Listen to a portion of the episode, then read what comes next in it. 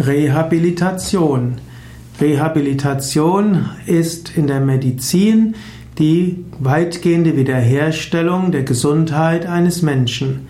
Rehabilitation ist insbesondere nach dem Sozialgesetzbuch auch eine Maßnahme oder eine Summe aller Maßnahmen zur Wiederherstellung der Leistungsfähigkeit eines Menschen. Zur Rehabilitation gehört also, dass der Kranke wieder weitestgehend gesund wird, dass der Körper wieder leistungsfähig ist und zur Rehabilitation gehört auch die Wiedereingliederung in den Arbeitsprozess. Es gibt die sogenannten Reha-Kliniken und es gibt Rehabilitationsmaßnahmen. Es gibt auch den Reha-Sport. Und Yoga kann sinnvoll eingesetzt werden, auch in der Rehabilitation von Kranken. Sowohl körperlich Erkrankte wie auch psychisch Erkrankte können in der Rehabilitation von Yoga profitieren.